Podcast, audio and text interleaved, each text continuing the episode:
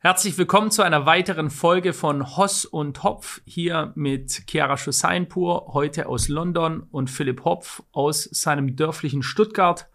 Ähm, Kian, was ist unser heutiges Thema? Wir haben heute eine Vielzahl an Themen für euch dabei.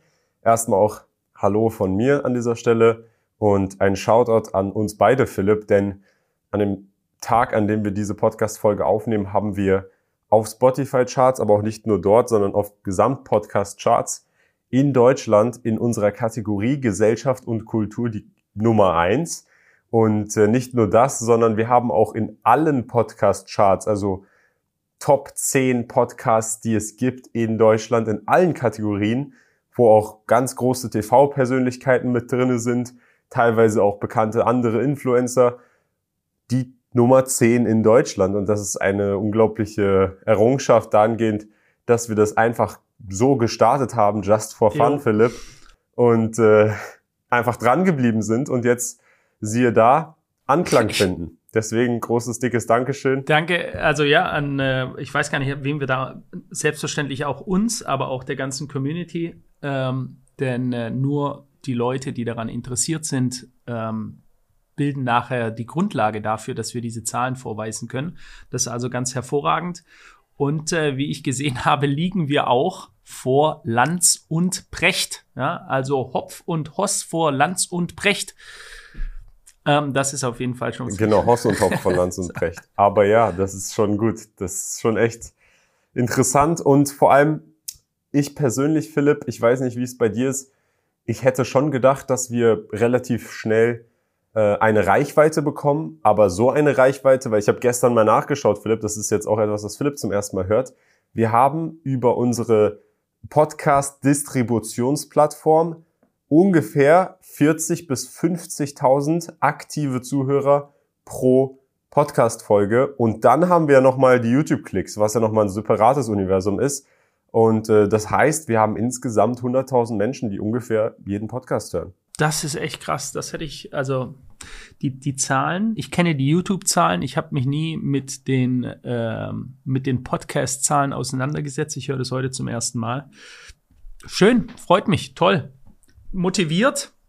Und da muss man auch an dieser Stelle sagen, trotz 100.000 Zuschauer ungefähr pro Podcast akzeptieren Philipp und ich keine Werbung. Wir hätten theoretisch die Möglichkeit, Produktplatzierungen in unsere Podcasts zu machen. So finanzieren sich Podcasts zumindest. Äh, denn hinter dem Podcast steckt auch ein Aufwand, mit dem viele gar nicht rechnen. Der Podcast muss von jemandem geschnitten werden, der muss hochgeladen werden. Ähm, es gibt ein paar Dinge, um die sich gekümmert werden muss, zum, zum Beispiel auch eben der Kurzclip-Wettbewerb, der ja auch ausgezahlt wird aus unserer Tasche. Also es fließen Kosten hier rein ohne eine ja, Gegeneinnahme, wo wir beide trotzdem natürlich sagen müssen, wir sind, ja, wie würde man sagen, blessed, dass wir in der Lage sind, dennoch diesen Podcast führen zu können. Aber das ist ein Gedankengang, den ich gestern auch verfolgt habe. Wenn wir die Werbemittel hätten, dann würde ich zum Beispiel ähm, unseren Kurzclip-Wettbewerb, der auch un unglaublich gut läuft. Ich glaube, wir haben auf unserem Hashtag aus dem Topf mittlerweile 350 Millionen Klicks auf TikTok alleine. Ähm, dann würde ich dem wahrscheinlich viel mehr Geld zuweisen, weil aktuell Preisgeld sind zweieinhalbtausend Euro, aber wenn wir jetzt beispielsweise in irgendeiner Weise irgendeine Einnahme hätten, wo man das auf 5000 oder 10.000 heben könnte, dann äh, wäre das vielleicht noch cooler, wenn wir dann eben wieder was zurückgeben würden. Auf jeden Fall. Wir können ja uns mal überlegen, ob wir vielleicht für die Venus oder so Product Placements machen. für unseren Standort. nee. Sorry, kleiner Scherz am Rande. Nee, nee, nee. aber ähm, why not? Also ich bin offen für alles. Ich finde es auch gut, aber fairerweise, man muss auch sagen, wir wenden hier die Zeit auf. Äh, wir betreiben auch jedes Mal Research für unsere Themen. Ist ja nicht so, dass wir das alle einfach nur so rausplappern können. Ähm, und es kostet doch durchaus Geld. Ja? Also es kostet äh, jeden von uns ein paar tausend Euro jeden Monat. Ähm, machen wir gerne, aber ähm, wie, wie, du schon sagst, äh, ich würde gerne auch noch mehr da reinschmeißen und das können wir ja aber mal intern besprechen, wie wir sowas angehen könnten, um dann auch den, äh, den Gewinntopf ähm, insgesamt äh, zu erhöhen. Definitiv. Genau. Aber ich würde sagen, lass uns jetzt zum äh, Thema kommen, beziehungsweise zu den Themen. Und ähm, ich finde grundsätzlich diese Mehr Fragen Podcast-Folgen sehr interessant, weil wir dann die Möglichkeit haben, über viele kleinere Themen zu sprechen und wenn sich dann ein Thema herauskristallisiert, was interessanter ist, da dann doch noch in der Lage sind, das herauszufinden und eine separate Folge aufzunehmen. Und ähm, dementsprechend, ich habe wieder ein paar Fragen vorbereitet. Philipp hat ein paar Fragen vorbereitet. Und äh, ich würde sagen, lass mich mal anfangen dieses Gerne. Mal, Philipp. Ich habe eine Frage, die ist so im deutschsprachigen Raum. Die kommt oft bei Streamern, also bei Twitch-Streamern, die ja auch sehr, sehr große Influencer in Deutschland sind, auf. Und das ist die Casino-Frage. Und da hat jemand gefragt, würdet ihr Werbung für Casinos machen, angenommen ein Monat jeden Tag zwei Stunden Casino live spielen und es promoten für 20 Millionen Euro? Also fangen wir mal gleich so an. Jetzt hast du gleich eine hohe, sehr hohe Summe gesagt. Äh, das ist auch für mich viel Geld.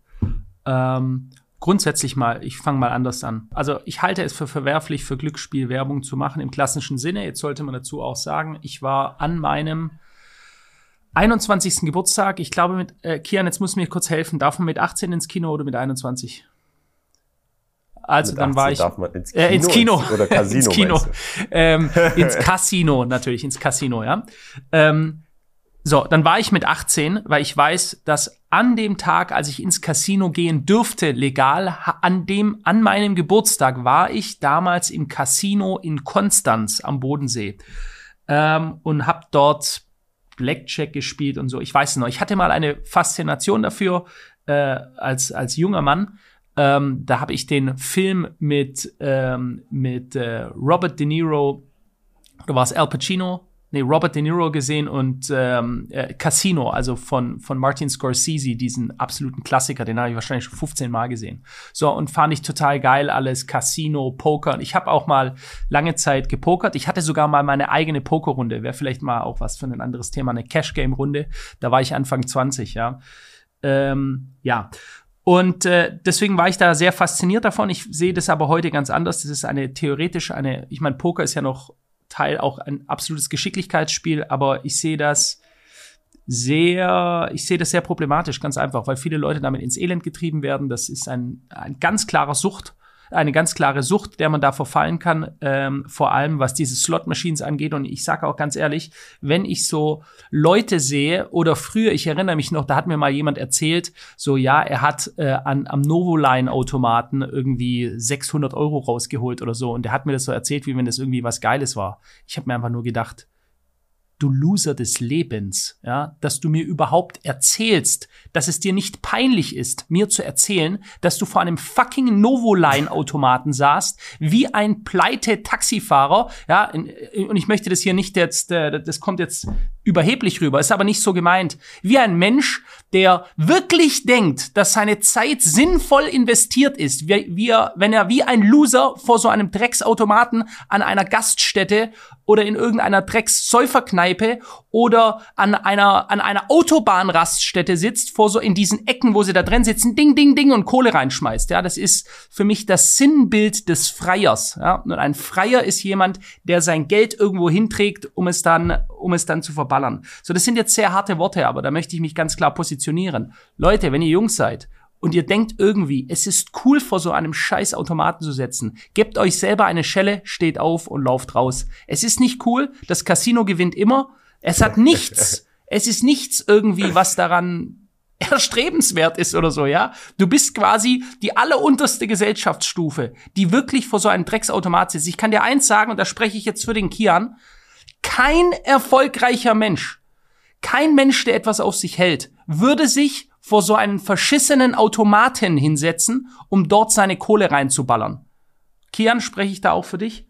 Also ich würde sagen, ich stimme dir zu. Ich muss sagen, wenn man vor einem Automaten sitzt, muss man sich darüber bewusst sein, wenn einem das Spaß macht, dass man zu 100 Prozent emotional manipuliert wurde, ein Knopfdruck bei einem, vor einem billigen Automaten mit Spaß zu verbinden. Das hat nichts mit tatsächlichem Spaß zu tun, sondern die Geräusche, Richtig. die da rauskommen, die, ähm, Bilder, die da erschafft werden, da arbeiten Psychologen teilweise mit Spielautomatenherstellern oder diesen ganzen Spieledesigner. Also muss ich einfach dann darüber bewusst sein, hey, ich bin Opfer von dieser psychologischen Manipulation und bin jetzt so weit, dass mir das mehr Spaß macht, als was auch immer es sonst auf dieser Welt gibt. Und da gibt es so einiges. Das ist das eine. Und um jetzt zur Frage zurückzukommen, meine Antwort, man muss sich über eine Sache bewusst sein, wenn man Casinos bewirbt. Und ich möchte, ich bin grundsätzlich jemand, der versucht immer alles nicht nur schwarz und weiß zu betrachten, sondern in den Facetten der Vielfalt, die es dort gibt. Aber bei einem Casino besteht der Gewinn des Casinos zu 100 Prozent aus den Verlusten ihrer Nutzer. Das heißt, wenn du dich 20 Millionen Euro von einem Casino bezahlen lässt, dann lässt du dich von Verlusten von Menschen bezahlen. Du weißt nicht, was diese Menschen gemacht haben. Du weißt nicht, ob das ihr letztes Geld war oder ob es eben nicht ihr letztes Geld war. Du weißt nur, das sind die Verluste von Menschen. Und wenn du es bewirbst, dann bringst du andere Menschen dazu, potenziell Geld zu verlieren, damit du Geld verdienen kannst. Und wenn du das mit dir moralisch vereinbaren kannst, äh, dann solltest du machen, was du willst. Mach, kannst du ja sowieso, sollte jeder Mensch. Aber ich persönlich würde das nicht machen. Ich würde auch vor allem eine Sache ähm, ja, ganz klar ausdrücken, nur weil man dann selber, und es gibt vielleicht Menschen, die es dahingehend rechtfertigen, zu sagen, hey, Menschen würden ja sowieso Casino spielen. Wenn sie schon Casino spielen, dann können sie sich auch mit meinem Link anmelden oder weiß ich nicht, was auch immer. Und dann äh, verdiene ich da halt Geld drüber. Das mag vielleicht irgendwo, wenn man die wirklich die Zielgruppe schon hatte, die Casinos spielt, aber das haben die meisten nicht. Und vor allem heutzutage, wenn Influencer, die sonst Zuschauer haben, die 14 Jahre alt sind, anfangen, Casino-Werbung zu machen, dann sollten Sie sich selber die Frage stellen, ob äh, Sie damit moralisch klarkommen und ob Ihnen da bewusst ist, dass Sie potenziell Leute, die sehr, sehr jung und beeinflussbar sind, in eine psychologische Manipulation drängen, um davon dann Geld zu verdienen mit ihren Verlusten. Perfekt ausgedrückt, ja. Der Kian hat das jetzt äh, deutlich eleganter gesagt als ich. Ich habe das sehr schwarz-weiß gesagt. Ich gebe ihm aber durchaus recht. Leute, macht, was ihr wollt. Wenn ihr Lust habt, äh, es mit einem Schaf zu treiben, ja, und das ist legal in dem Land, in dem ihr das machen wollt, dann have fun, ja. Aber äh, ihr müsst euch. Gibt es Länder, in denen das legal ist? Es gibt Länder, in denen es auf jeden Fall äh, kulturell auf jeden Fall ausgeprägter ist als bei uns, sagen wir es mal so. Aber ähm, was ich dazu sagen möchte, ist ganz klar, es gibt Leute und es gibt Leute, die machen das und es wird immer Leute geben, die machen das. Ihr müsst euch selber die Frage stellen, was will ich in meinem Leben? Reichtum ist eines, Wohlstand ist eines, ohne Frage. Das, da stehen der Kian und ich beide drauf äh, und da haben wir kein Problem damit. Ja? Ich finde es sehr erstrebenswert, wenn du Wohlstand generierst, weil es dir Freiheit bringt in deinem Leben. Das ist eine wichtige Sache. Bloß wie mache ich das? Mache ich das, weil ich Mehrwert für eine andere Person generiere, weil ich ein Dienstleister bin? Das kommt von dienen. Ich diene also, ich bringe dir etwas, das dich in deinem Leben voranbringt und deswegen erhalte ich etwas. Das ist die Art und Weise, wie ich mein Geld verdienen möchte. Und ich möchte es nicht mit dem Leid anderer Menschen die Familien haben, ihr Geld verzockt haben. Wie oft habe ich das schon gehört? Leute ins letzte Elend. Das ist wie mit Alkoholikern beispielsweise, ja, die die Familien ins Elend reißen, die ganz viel Leid in, in ihren Kreisen um sich herum auch noch verursachen. Es trifft ja nicht nur die Person selber, wenn das Geld weg ist nachher. Ähm, und ja, ganz klar, es gibt sehr, sehr bekannte Leute, nehmen wir Drake beispielsweise oder einen ehemals bekannten Influencer in Deutschland, der äh, sehr viel, sich sehr auf die Birne wegsäuft. Ähm, die äh, mit Glücksspiel äh, sicher viel Geld verlieren. Aber ich sage immer, dieses Geld ist Geld, das rinnt so schnell wieder durch die Hand durch. Ja, wenn du es dir nicht selbst durch eigene Arbeit hart erarbeitet hast, dann wird es wieder weggehen. Da bin ich überzeugt davon. Ähm, und deswegen kann ich sagen, ich finde das 20 Millionen ist ein verdammt viel Geld und da werden sehr viele Leute schwach. Das kann ich verstehen. Auch 10 Millionen oder eine Million, it doesn't matter. Aber man muss sich immer die Frage stellen, kann ich nachher noch mir selbst in den Spiegel schauen und glaube ich an Karma. Und wenn ich an Karma glaube, dass wenn ich Gutes tue, mir Gutes getan wird und wenn ich Schlechtes tue, dann wird irgendwo aus dem Universum heraus wieder Schlechtes auf mich zurückkommen, dann sollte ich sowas besser lassen. Ja, interessante Aussage. Ich würde hier an, an dieser Stelle nochmal ein, eine Sache hinzufügen. Also erstmal zwei Sachen. Die erste Sache ist, 20 Millionen ist eine so astronomisch große Summe, immer noch heute, dass man als Zuschauer, wenn ihr jetzt jemanden seht, der ein Influencer ist und plötzlich 20 Millionen annimmt für ein Casino-Deal, dann kann man mit der Moralkeule schwingen, aber schaut selber in den Spiegel bzw. schaut auf die Straßen. Wahrscheinlich würden 90 Prozent der Menschen das gleiche annehmen. Dementsprechend äh, da dann dieser Person versuchen, moralisch irgendwie Vorwürfe zu machen, ist dann auch eine schwierige Angelegenheit, muss auch nicht so sein. Das Zweite, was ich sagen wollte ist, und den Bogen wollte ich hier spannen, Philipp, das ist einfach mal so mal ein, eine interessante Denktheorie. Stell dir vor, wir sprechen jetzt gar nicht mal mehr von einem Influencer, der das einfach nur für sechs Monate bewirbt, sondern stell dir vor, Philipp, du bist Casino-Betreiber. Dir gehört das Casino. Das heißt, äh, du ähm, bewirbst das nicht nur, sondern dir gehört der Ort, wo Menschen ihr letztes Hemd beispielsweise verlieren. Würdest du in der Lage sein, dir in irgendeiner Weise den Besitz des Casinos rechtfertigen zu können, wenn du sagst, ich werde aber mit dem gesamten Geld, was ich durch dieses Casino einnehme, ich werde es nicht spenden, ich werde aber etwas auf der Welt damit erschaffen oder zurückgeben, das den negativen Faktor des Drains dieses Geldes aus den Taschen dieser Menschen outweighed, mhm. also ausgewichtet. Das heißt, das ist natürlich erstmal eine interessante Theorie, wenn man das behauptet, aber stell, stellen wir uns mal vor, diese Person macht das dann wirklich. Heiligt dann der Zweck die Mittel? Gute Frage, weil ich bin selber jemand, der sagt, teilweise heiligt der Zweck die Mittel. Ja, also beispielsweise angenommen, du kannst hier 1000 Leute retten und dann musst du hier aber 100 Leute opfern, die werden erschossen, mal ganz drastisch gesagt, ja. Dann würden die eine sagen, nein, ein Menschenleben ist zu viel, das können wir nicht tun, ja. Äh, ich würde da auch sagen, der Zweck heiligt die Mittel. Dort 1000 retten, dort Leid verursachen, ja, aber so. Ähm, aber Ah, das ist so eine schwierige Frage, weil das ist so äh, philosophische. Also wenn du, ich, ich sag dir ganz ehrlich, ich wollte selber Casino-Betreiber werden. Wo ich das früher gesehen habe im, im Film, der mit seinen geilen Seitenanzügen kam da rein, überall die Lichter, du bist der geilste Typ im Casino, ding, ding, ding, überall, ja. Da hatte ich auch so romantische Vorstellungen, Casino-Betreiber in Las Vegas, da fahre ich mit meinem Rolls-Royce in der Gegend rum. Ja, ich hatte das auch mal. Daran sieht man ja, ein Mensch hat verschiedene Entwicklungsstufen und die geht er durch. Und als ich ein junger Mann war, fand ich das auch geil äh, coole Typen im Hollywood-Film und so, ja. Aber am Ende des Tages sage ich dir, das ist meine heutige persönliche Meinung.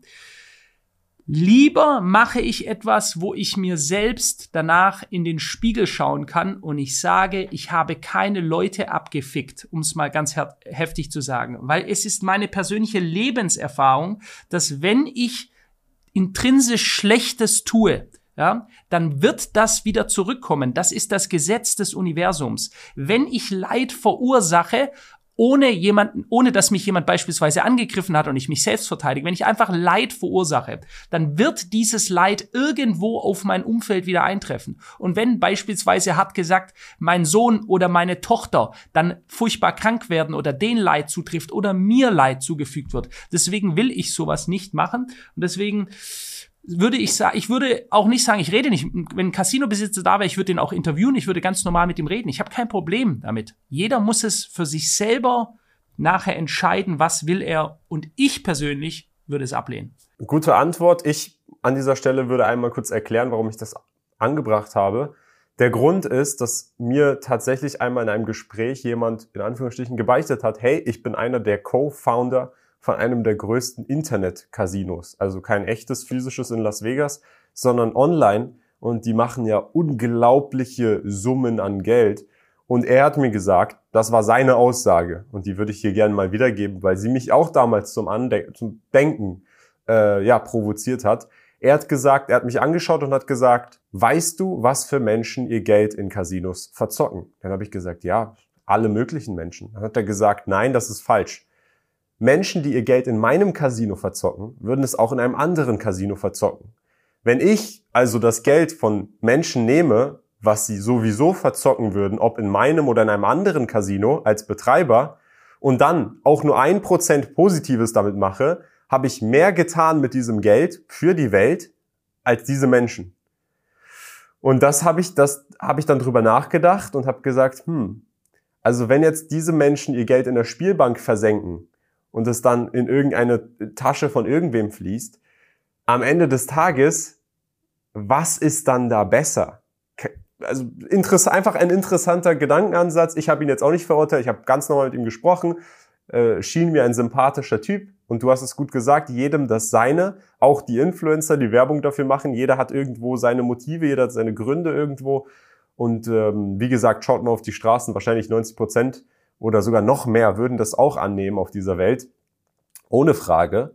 Und ähm, dementsprechend muss man da auch, selbst wenn man eine starke Meinung vertritt, muss man nicht andere Menschen dazu zwingen, seine Meinung zu teilen, sondern vielleicht einfach Perspektive geben. Und äh, ja, ich hoffe, das haben wir damit gemacht. Ja, fand ich sehr gut, wie wir das beleuchtet haben. Und gibt es unterschiedlichste Denkweisen darüber und auch unterschiedlichste Rechtfertigungen. Jeder kann sich alles rechtfertigen. Am Ende des Tages musst du nachher, wenn du nachts einschläfst äh, und du bist ganz alleine und du kannst dir sagen, ich bin glücklich, ich bin zufrieden, dann hast du alles richtig gemacht. Und wenn nicht, dann hinterfrage dich. So einfach ist eigentlich das ganze Leben. Ja. Ähm, okay, Kian, sehr gute Frage. Mal jetzt eine ganz andere Frage die, auf die wir jetzt eingehen. Und zwar, welches Land hat euch am meisten überrascht bei euren Reisen? Kian, du bist ja auch ständig ein äh, Mann auf Reisen. Fang du mal an. Ähm, welches Land hat mich am meisten überrascht? Also, ich muss sagen, es gibt zwei Länder, die mich überrascht haben. Ähm, an sich ein Land oder ein Ort, ein, eine Stadt, die mich überrascht hat, weil ich einfach in dieser Stadt, beziehungsweise ich habe oft nur Schlechtes von dieser Stadt gehört. Aber jetzt, da ich hier viel Zeit verbracht habe, ähm, auch mal die positiven Seiten davon gesehen, ist London. Das klingt jetzt vielleicht sehr basic, aber London ist, finde ich, eine sehr, sehr schöne Stadt. London ist sehr sophisticated, finde ich. Es ist sehr gehoben alles. Du hast, du musst dir, du kannst dir quasi, wenn du in Berlin wohnst, kannst du dir Berlin vorstellen, nur die ganzen Restaurants, die ganzen Straßen, die ganzen Gebäude von außen sehen alle gehobener aus, sehen ähm, teurer aus. Es sieht alles ein bisschen gehobener aus, vor allem im Stadtzentrum. Es gibt natürlich auch nicht so schöne Ecken in London, aber das ist auf jeden Fall kein Vergleich mit irgendeiner deutschen Stadt, was wie gehoben London ist. Grundsätzlich und auch, obwohl sie keine Mülltonnen zum Beispiel auf den Straßen haben, es ist gar nicht so dreckig, wie man denkt, wie es sein sollte, beziehungsweise wie Berlin ist. Ähm, aber das aus dem westlichen Raum, aus dem östlichen Raum Thailand. In Thailand ist Weed, also Gras, legal und Shishas sind illegal. Das heißt, in Thailand, wenn du da nach einer Shisha fragst, wird dir Weed angeboten, aber Shisha gibt's da nicht. Was hast du dann gemacht, mein Lieber? Hast du dich denn dem Regime gebeugt? Ich habe mich nicht dem Regime gebeugt. Ich habe äh, akzeptiert, dass hier die Reise für mich endet. Ich bin sowieso kein großer Shisha-Raucher an dieser Stelle. Deswegen war es für mich auch vollkommen in Ordnung. Aber ich fand es interessant. Ich das, also habe die Rechtfertigung auch nicht so wirklich verstanden, aber gut. Ich denke, äh, die Rechtfertigung, also ich, ich könnte dir eine geben. Das äh, Shisha ist ein, ein Produkt. Sicher ist das auch grundsätzlich aus der Tabakpflanze geschaffen. Ich weiß dann aber die weiteren Prozesse nicht, dass das also so feucht wird nachher. Und dann sind da Artificial Flavors dabei. Und wenn du dich mal damit beschäftigst, wirklich, wie ungesund es wirklich ist, ich meine jetzt wirklich es ist extremst ungesund. Ich habe früher viel Shisha geraucht. Ja? Nicht, dass das irgendwie, ich habe das auch gemacht. Ich habe wahrscheinlich in meinem Leben schon, keine Ahnung, 100 von diesen Dingern geraucht. Ähm, aber äh, da gibt's Tests, wo sie zeigen, mit einem, mit einer Ladung oben, einem Köpfchen oben, äh, wie viele Schachteln Zigaretten du dort verrauchst. Und ich meine, es sind, es ist über eine Schachtel, die du äh, da, äh, die du da rauchst. Ja. Und das andere ist, äh, Cannabis ist eine der ältesten Heilpflanzen der Welt. Hanf ist eine der ältesten Nutzpflanzen der Welt. Ähm, jo, also ich war früher äh, zu meinen Kifferzeiten, die ich hatte, ähm, habe ich immer gesagt, der einzige Grund, warum ich in die Politik gehen würde, ist to legalize it. Äh, weil ich immer gesagt habe, das ist die größte Verarsche ever, dass äh, Alkohol äh, legal ist, eine der tödlichsten Drogen auf unserem Planeten. Nikotin, eine der schädlichsten Substanzen überhaupt in der Art und Weise, wie sie bei uns konsumiert wird. Und äh, gleichzeitig machen wir, machen wir Leute, die irgendwo stehen und, und eine Tüte rauchen, kriminalisieren wir. Das ist ein absoluter Joke. Ja, aber ähm, das mal dazu. Hast du, du hast noch ein zweites, ah nee, hat, du hast beide Länder schon ge genannt, London und, und Thailand. Genau. Also gut, dann nenne ich mal die zwei Länder, die mich am meisten überrascht haben. Eines ist äh, ein Land, äh, aus dem der Kian eigentlich stammt. Ja. Kian ist ja Perser und äh, definitiv das erste Land, wo ich wirklich gesagt habe, wow, Wahnsinn, das mich total überrascht hat, ist ähm, der Iran. Ja. Ich war schon einige Male im Iran, ähm, unterschiedlichsten Städten. Ähm, meistens war die Base, wo wir waren, in Teheran, in der Hauptstadt. Äh, und dann sind wir von dort aus äh, gereist nach Gom, nach Esfahan. unglaubliche Kultur, die es in diesem Land gibt. Aber was mich wirklich so überrascht hat, ist der Unterschied von dem Stereotyp, der mir gesagt wurde von den deutschen oder den internationalen Medien, das so ist es im Iran, das furchtbare Regime, dort werden alle unterdrückt. Und äh, die sind unglaublich antisemitisch, also die sind unglaubliche Judenfeinde. Und dann habe ich im Teheran im Park Hasidic Jews, also die strenggläubigen Juden, die mit Hut und ihr Löckchen mit ihren Familien rumlaufen gesehen. Und ich habe homosexuelle Männer, die dort gejagt werden, homosexuelle Männer im Park Hand in Hand miteinander rumlaufen sehen. Und es hat mir einfach mal nur wieder gezeigt, don't trust the media oder auch auf Deutsch der sogenannten Lügenpresse. Ähm, Immer wieder zeigt mir das Ganze, äh, wenn ich das sehe. Selbstverständlich ist das natürlich nicht alles Friede, Freude, Eierkuchen, aber die Dinge, die mir dort als Stereotyp reingesetzt worden sind, die wurden so krass entlarvt, ähm, dass, dass es für mich eine ganz krasse positive Überraschung war, auch weil die Perser wahrscheinlich wirklich das gastfreundlichste Volk auf der ganzen Welt sind. Damit rühmen sie sich auch. Es ist einfach unglaublich, wie freundlich, gastfreundlich diese Menschen sind. Ähm, sowas habe ich davor und danach nie wieder erlebt. Ja? Und jedes Mal, wenn ich in den Iran komme, werde ich da so krass herzlich empfangen. Da machen Leute einfach eine Party für dich, nur als die, für die Ehre, dass du als Deutscher zu ihnen in ihr Land kommst. Da werden 40 Leute eingeladen, die sind alle nur da, um dich an diesem Abend kennenzulernen. Die stehen in der Schlange an, um dir die Hand zu reichen, um mit dir zu reden. Sowas ist einfach, das ist mir peinlich gewesen. Danach, weil ich mir gesagt habe, wie gebe ich das diesen Leuten zurück? Wie soll ich in der Lage sein, diese Herzlichkeit, die die mir entgegengebracht haben, wieder zurückzubringen? Also, ich habe wirklich, ähm, was Perser angeht und so, was für eine extreme Hochkultur das ist, auch in der Philosophie und so, da sind wir einfach schon, wir waren das ja auch mal, wir sind einfach schon, ja, wie gesagt, äh, auf einem ganz anderen Level, weil dort gibt es Statuen, dort, die philosophieren selber, die singen ihre eigenen Lieder dort, die können den ganzen Abend Volkslieder singen, diese Leute. Was, welches, welches einzige Volkslied kennen wir eigentlich? Äh, noch. Ja. So, Number One, Number Two war jetzt dieses Jahr vor ein paar Monaten war das Warschau in Polen. Absolut geflasht war ich dort positiv ähm, ein Land, das noch intakt ist, das funktioniert, das so sauber ist, also die Hauptstadt von Polen, wie sauber es dort ist, weil diese Leute Respekt vor ihrem eigenen Land haben, die schmeißen nicht einfach Müll auf den Boden. Ähm, es gibt in Warschau, die haben 0,0 Prozent Flüchtlinge aufgenommen. Man sieht kaum Polizei, es gibt kaum Kriminalität. Es war einfach nur, du, du fährst, wir sind dort stundenlang mit dem Fahrrad gefahren, du fährst durch eine harmonische, ruhige Stadt. Du spürst, wie ruhig es ist. Leute sitzen auf der Wiese, freuen sich, unterhalten sich. Unglaublich nett auch die Polen, äh, wie sie uns als, als mir als Deutschen begegnet sind. Ich meine, nicht vergessen, wir waren im Zweiten Weltkrieg, haben wir dieses, eine Invasion auf dieses Land gestartet. Ähm, und hatten es besetzt und haben Warschau auch, die, äh, die, die Wehrmacht hat Warschau dem Erdboden gleich gemacht äh, im, im Zweiten Weltkrieg. Ähm, unglaublich freundliche Leute und ein sehr, sehr intaktes Land, eine hom ein homogenes Volk und ein intaktes Land.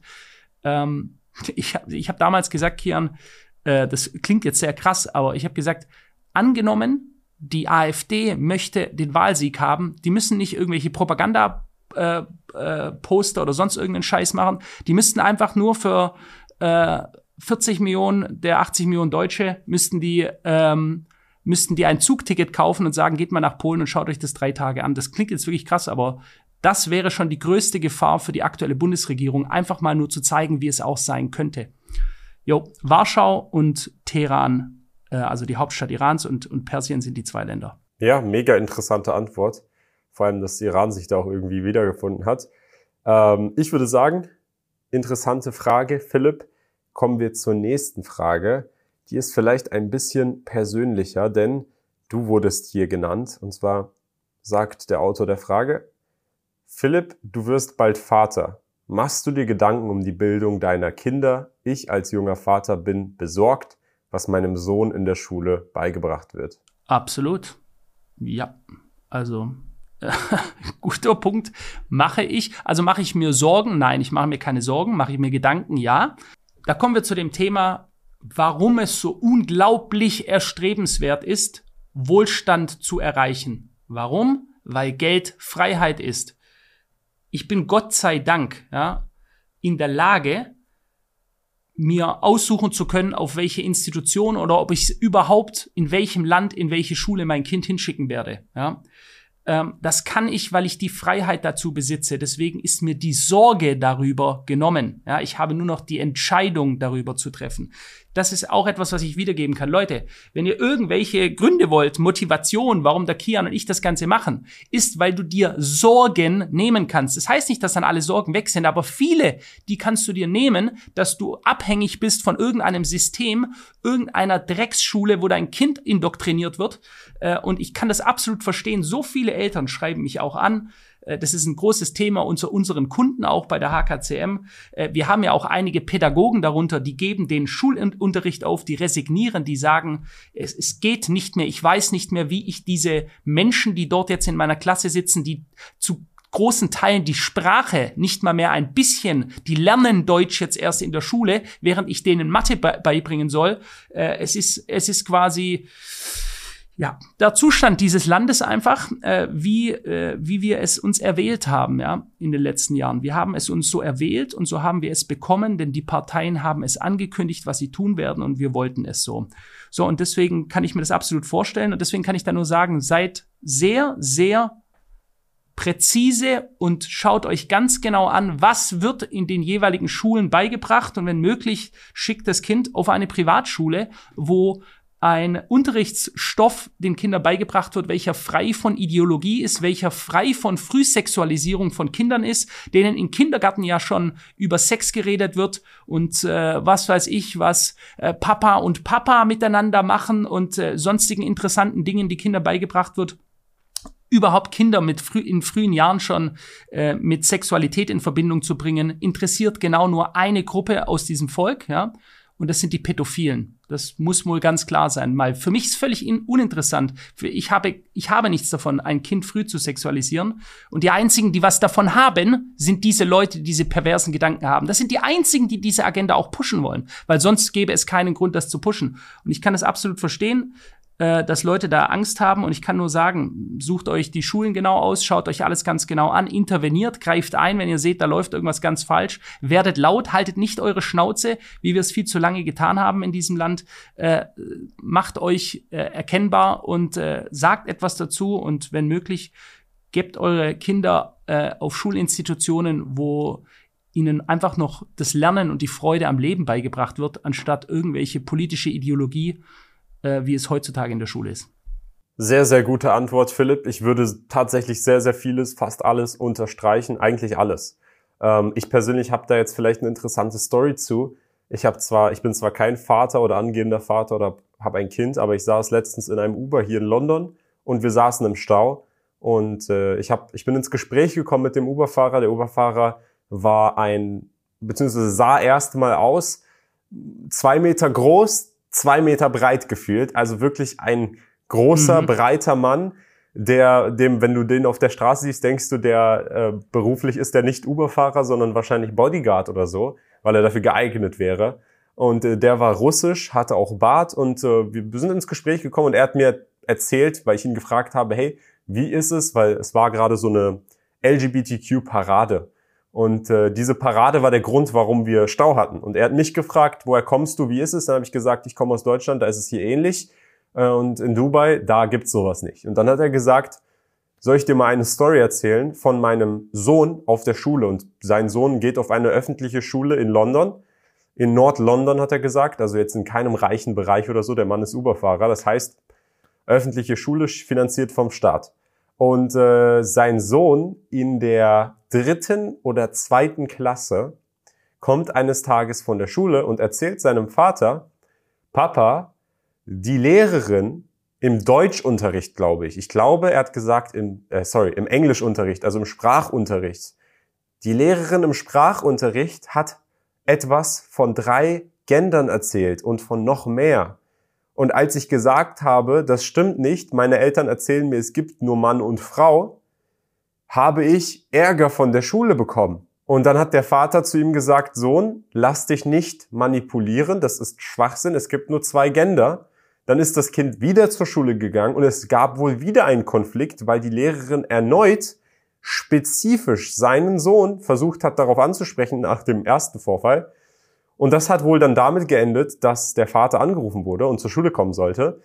Was er dann noch getan hat, er ist zur Schule gegangen, um sich dann zu beschweren, was es soll, weil er der Meinung ist, hey, warum greift eine Lehrerin in so einem jungen Alter in die Entwicklung meines Kindes ein? Kinder sind nicht in der Lage, in diesem Alter Perspektive genug zu haben, um selber für sich entscheiden zu können. Das heißt, die Perspektive wird ihnen in diesem Moment auferzwungen. Und ähm, das möchte er und wollte er einfach nicht. Er hat nichts gegen Schwule oder Lesben oder sonst irgendwen. Er sagt einfach nur, hey, mein Sohn soll mit traditionellen Werten, was Familienbildung angeht, auferzogen werden, wenn er sich später dazu entscheidet, wenn er alt genug ist und in der Lage ist, darüber überhaupt Gedanken zu fassen und Argumente zu fassen, soll er selber entscheiden. Aber in Kinderjahren soll er nicht damit konfrontiert werden. Und das wollte er so ausdrücken, ist dann aufgekreuzt da bei dieser Schule. Und ähm, die Lehrerin, als sie ihn gesehen hat, hat Angst bekommen und äh, hat die Polizei gerufen. Und er hat, so laut eigener Aussage, nichts gemacht. Er ist hingegangen, wollte mit ihr sprechen, hat gesagt, hat angefangen zu sprechen und auszudrücken, was das soll, aber in einem ruhigen und freundlichen Ton. Hat er mir so gesagt zumindest und das glaube ich ihm auch so. Und die Lehrerin ist ausge durchgedreht, hat die Polizei gerufen, gesagt, hier ist jemand, der hochaggressiv und gewaltbereit ist. Und ähm, dann ist die Polizei gekommen. Die Polizei hat ihn gesehen. Er saß ganz normal im, im Flur vor dem Lehrerbüro, hat gewartet, hat gesagt, ich warte auf die Polizei, gar kein Problem, ich habe nichts gemacht. Dann kam die Polizei und die Polizei hat ihn gesehen, hat sie gesehen und gesagt, hey, du wärst hier der, der, der Problemstifter. Hat da gesagt, hm, was glaubst du wohl, ich soll's wohl sein? Der Polizist gesagt, was ist hier passiert? Dann hat die Lehrerin gesagt, hier so und so, hat dann nicht mehr darüber gesprochen, dass er irgendwie wohl gewaltbereit gewesen sein soll, sondern wegen den ganzen LGBTQ-Themen, dass er nicht, äh, ja, seinem Kind und dies und jenes und nur zwei Gender und die Polizei hat dann gesagt, hey, das ist hier nicht unsere Aufgabe, wir wollen hier keine Probleme, geht bitte beide einfach. Und dann hat der Vater von seinem Sohn von der Schule, wo sein Sohn auf die Schule geht und er hat keine anderen Mittel, er ist Uberfahrer, er kann sein Kind nicht in eine andere Schule packen, einen Verweis bekommen. Für drei Jahre durfte er nicht zur, zur Schule des ja, eigenen Sohns. Furchtbar. Und, da, und das wegen, die, wegen dieser Thematik, überlegt euch, ihr seid in, der, in dieser Position, ihr habt keine Macht, euch wird Sachen vorgeworfen, ihr könnt nicht mal über euer eigenes Kind entscheiden und dann kommt die Polizei und ihr werdet verwiesen aus der Schule. Also da habe ich mich wirklich, das hat mich auch berührt, ja, diese Geschichte. So ist es. Und ich habe ihm gesagt, hey, das ist der Grund, warum es so wichtig ist, Freiheit so zu haben, es. damit so etwas nicht passiert. Genau, das ist die krasseste, das sage ich auch immer, das ist die krasseste Motivation, wenn ihr irgendwie denkt, ich brauche noch Motivation oder so. Leute, wir laufen so in, im Stechschritt in, ein Totalitä in eine totalitäre Welt, die immer mehr von oben auf die Leute herab äh, bestimmen möchte, ja, also betreutes Denken. Sie werden für euch denken, sie treffen für euch die Entscheidung und wenn ihr dem aus dem Weg gehen wollt, und das wird, es wird immer Leute geben auf dieser Welt, die können das machen, weil sie erkaufen es sich, die Freiheit, ja. Und die, seitdem es Geld gibt auf dieser Welt, kannst du dir die Freiheit erkaufen. So funktioniert es nun mal. Also bringe dich verdammt nochmal in die Lage, sie dir zu erkaufen, ja. Das, eine größere Motivation kann es nicht geben. Und äh, genau solche Punkte, ich gibt's hunderte Stories. Also das ist wirklich, das ist furchtbar, das ist Folter, sowas mit ansehen zu müssen. Gerade als Moslem, wenn du dir das anschaust, was was hier die die westliche, was die westliche Welt jetzt hier alles tut, um sich abzuschaffen, äh, und, äh, und du musst es dann sehen, wie das gegen all deine Werte geht, die du hast, die deine Tradition mitbringt, gegen all deine Werte, weil diese Geisteskranken hier irgendeine Agenda durchziehen, um dein, äh, um, um dein Kind durch die Gehirnwäsche zu, scha zu schaffen in der Schule. Nichts anderes ist es ja.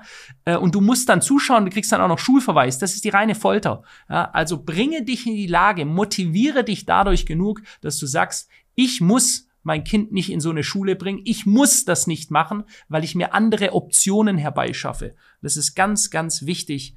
Äh, und, und das sollte einen mit diesem Gedanken nachts ins Bett bringen, dass du daran arbeitest, morgens aus dem Bett raus wieder schaffen, dass du jeden Tag Gas gibst, dass du sagst, ich will aus diesem Hamsterrad rauskommen, um für meine Familie, für meine Kinder, für mich eine andere Welt zu schaffen. Ja. So, Wollen wir noch eine Frage machen oder sind wir durch? Ja, ich würde sagen, wenn du noch eine kurze Frage hast, können wir die ruhig noch machen. Wir haben jetzt zwar nur drei Fragen gehabt, aber sehr, sehr interessante Themen. Äh, wir können es auch dabei belassen. Ich meine, es ist in Ordnung, die Länge ist schon gut und wir können uns die Fragen fürs nächste Klar. Mal aufheben. Ähm, ja. Philipp, ja, dann lass uns das dabei belassen. Hat mich sehr gefreut, sehr interessante Absolut. Folge und teilt die Folge ruhig auch mit Menschen, die das betrifft, sei es das Casino-Thema, sei es moralische Bedenken, sei es das Thema mit Ländern und Offenheit und oder sei es das Thema hinsichtlich der Schulbildung von Kindern heutzutage.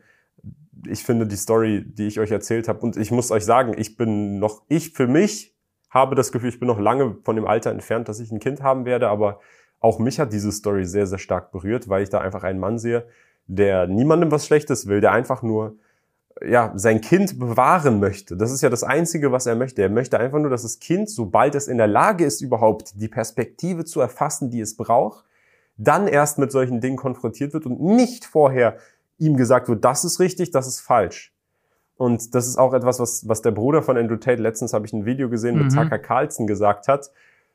Er sagt, die Matrix möchte, dass die Eltern so beschäftigt sind mit Arbeiten. Der Vater ist am Arbeiten, die Mutter ist am Arbeiten, dass das Kind von der Schule geformt wird mit den Gedanken, mit den Ideen, mit den ja, Ideologien des Staates und mit nichts anderem und mit dem, was die Medien quasi nach vorne pushen, das, was aktuell so gewollt wird vom Mainstream. Ja.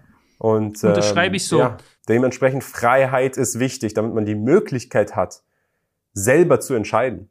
Das ist doch das einzig Relevante, selber zu entscheiden. Und das heißt nicht, dass wir das schlecht finden grundsätzlich. Und ich glaube, das ist auch ein großes Missverständnis. Philipp und ich sind sehr, sehr tolerant. Wir haben auch beide und kennen auch beide Menschen, die schwul sind, lesbisch sind und alles dazwischen und drum, drum herum. Es spielt für uns keine Rolle und wir sind auch, wir haben auch persönlich kein Problem, überhaupt in irgendeiner Weise mit einem Menschen zu interagieren, zu sprechen, ihn zu respektieren als Mensch. Es geht uns nur darum, dass die Kinder dahingehend geschützt werden in den Jahren, in denen sie selber noch nicht in der Lage sich sind, überhaupt eine Perspektive zu bilden und ihnen Sichtweisen indoktriniert werden, die so nicht mal in irgendeiner Weise in diesen Jahren einen positiven Einfluss haben. Philipp hat es ja gerade gesagt, was bringt einem Kind eine Jugendsexualisierung? Rein gar nichts. Warum sollte, was, also was ist das Interesse von dem Kind dabei? Soll das Kind aufpassen, etwas nicht falsch zu machen, was potenziell gar kein Interesse dafür bestehen würde? Also, versteht uns wirklich nicht falsch. Uns geht es nicht darum, gegen die Wurzel des Übels zu kämpfen und zu sagen, oh, das ist alles falsch, sondern es geht uns darum, die Kinder zu bewahren, davor indoktriniert zu werden mit Sichtweisen, die schwarz und weiß sind. Denn nichts ist schwarz und weiß. So. Amen. Das nochmal abschließend. So gut gesagt, Kian. Finde ich schön, dass du diese Statements auch bringst. Ähm, ja, war ein super spannendes Thema. Tolle Fragen. Ähm, und wenn die Fragen so weiter reinkommen, ich meine, ihr, ihr gebt uns die geilsten Themen hier, äh, dann können wir auch darüber reden. Äh, macht gerne weiter so. Schreibt jetzt hier in dieses Video rein Fragen. Ihr, ihr seht ja unterschiedlichste Fragen, die euch interessieren. Ähm, grundsätzlich, das muss auch nicht zu irgendeinem Thema sein, sondern einfach grundsätzliche Dinge. Schreibt sie in die Kommentare rein, wir werden sie gerne besprechen. Genau. Und liebe Freunde, wie immer, unterstützen, kostenfrei montags, freitags, 19 Uhr, äh, auf allen Podcast-Plattformen, Spotify, Apple Podcasts und auch auf YouTube in Videoform. Und hoffentlich bin ich dann bald auch mal wieder im Office und dann habe ich auch wieder bessere Tonqualität. Das war's.